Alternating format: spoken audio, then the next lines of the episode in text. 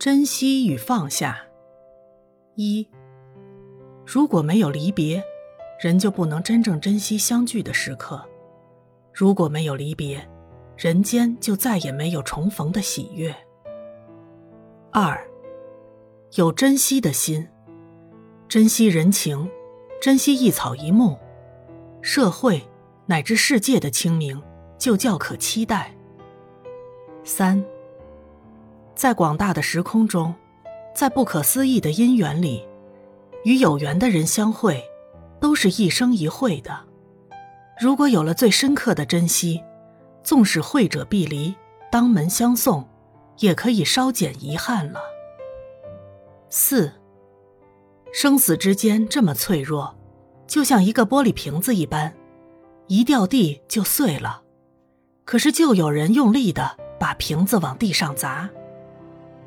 五，我们微笑的面对风景优美的地方，我们珍惜相遇的每一个因缘，我们清净内心的尘垢，我们提升自己，走向超越。那每一个好的地方、好的心情、好的希望，都是佛堂。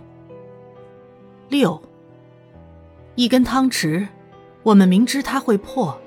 却不能存心待破，而是在未破之时，真心的珍惜它；在破的时候去看清，呀，原来汤匙是泥土做的。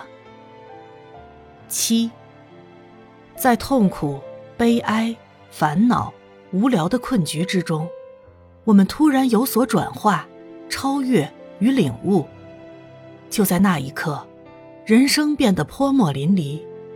就在那一刻，笔落惊风雨，一笔定江山，整个人生就金碧而辉煌了。也就在那一刻，繁华落尽见真纯，春城无处不飞花了。八，活着不难，活得自在难；死去容易，死得自甘难。活人。且做死了难。九。尽管大话无情，但真正纯粹的爱里，过程是比结局远为重要的。爱别离，既是人生的必然，却很少人知道。只要完全融入的爱过，别离也就不能局限我们了。十。能观悲喜，有觉悟的心。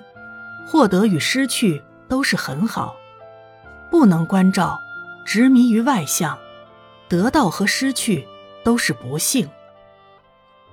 十一，没有深陷于生命的痛苦的人，无法了解解脱的重要；没有深陷于欲望的捆绑的人，不能体会自在的可贵；没有体会过悲伤的困局的人，不会知道慈悲的必要。没有在长夜漫漫中啼哭过的人，也难以在黎明有最灿烂的微笑。